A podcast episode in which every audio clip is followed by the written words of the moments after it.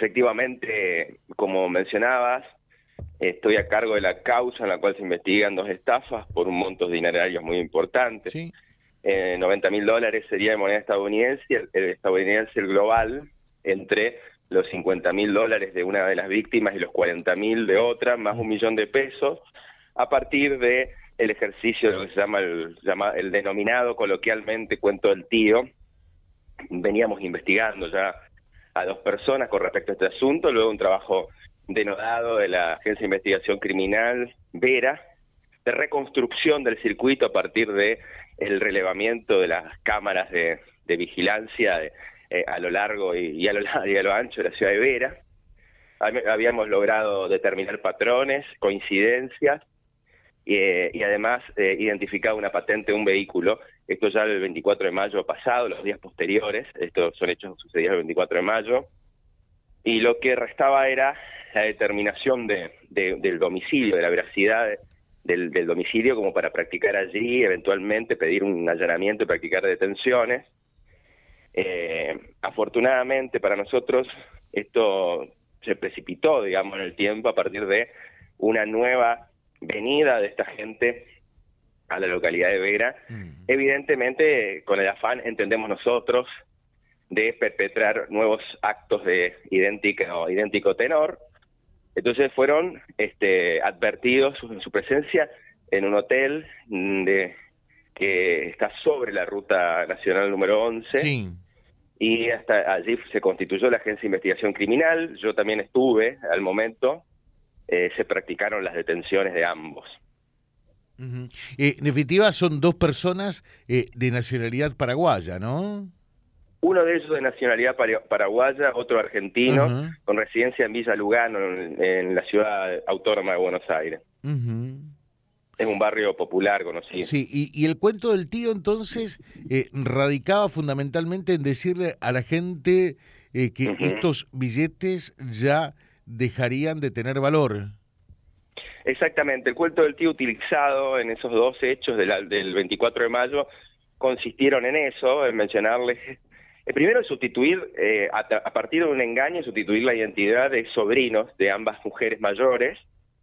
Este, es decir, evidentemente habían hecho un trabajo de inteligencia previo y además ese trabajo de inteligencia previo puede comprender la contribución de alguna persona local, que es algo que también se investiga, uh -huh.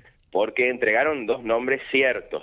Esto, este, a ver, eh, no es... Eh, condición sine qua non eh, tener un contacto local como para como para llegar a, a, estos a estos datos para estos elementos como para este articular el cuento del tío pero claramente sí, bueno pero eh, está bien algo, esto sí, está sí, bien yo me preguntaba digo eh, doctor, uh -huh. ¿cómo puede ser que un paraguayo y, y un tipo que vive en, eh, en Buenos Aires sepa que eh, estas dos mujeres en Vera tenían tanto dinero? Uh -huh. ¿Alguien? Esa es la segunda cuestión, claro. exactamente. No solamente el tema de las referencias familiares, sino que fueron a, a lugares donde evidentemente este, estaban bien direccionados porque obtuvieron lo que el botín que pretendían. Claro. Claro, claro, claro, claro. Eh, o sea que ustedes eh, siguen en la pista local ahora. También, también es, yo entiendo que han participado más personas, lo que pasa es que eso ya lleva un, un tiempo mayor como para este, finiquitar ciertas diligencias que nos permitirían, digamos, hacer lo que es la, la o reconstruir de eh, eventuales triangulaciones entre estas personas y otros este, aportantes, contribuyentes a esta, a, esta causa fascinerosa, por decirlo de alguna manera, uh -huh. este, de, de idéntica forma, una de las víctimas refiere que uno de los llamados, porque eh, se producían llamados telefónicos y a la vez, en forma simultánea, se apersonaba uno de estos masculinos para retirar la caja con el dinero, y uno de esos llamados habían simulado este que se trataba de la sobrina, por lo cual hay una voz femenina, lo que también nos induce a pensar de que este habría una partícipe de, del sexo femenino. Uh -huh. ¿Y, ¿Y, se pudo recuperar algo del dinero o no? No, se, se, ha secuestrado una suma de dinero, pero es muy inferior claro. este, en relación a lo a, a lo a, digamos a lo que habrían obtenido en aquella este eh, en aquella jornada del 24 de mayo. Lógicamente nosotros vamos también a direccionar la investigación a tratar de recuperar, pero sabemos cómo es esto, una vez que se van de la localidad, el dinero es, bueno, un bien fungible, enseguida ellos saben o conocen la forma de, de sustraerlo, digamos, de los, de los canales este, de, los canales regulares como para, este, bueno, sacarlo del mapa, por decirlo de una forma más lisillana. Eh, perfecto. Eh, 90 días de prisión preventiva para estas dos personas. Sí, sí, en principio sí.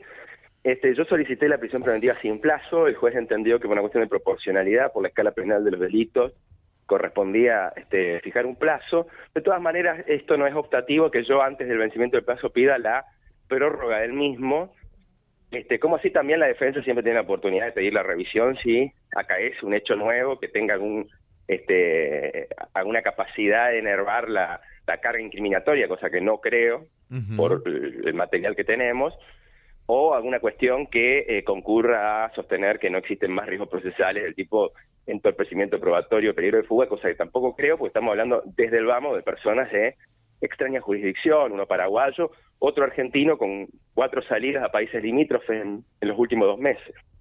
Le dejo un saludo muy atento como siempre, doctor.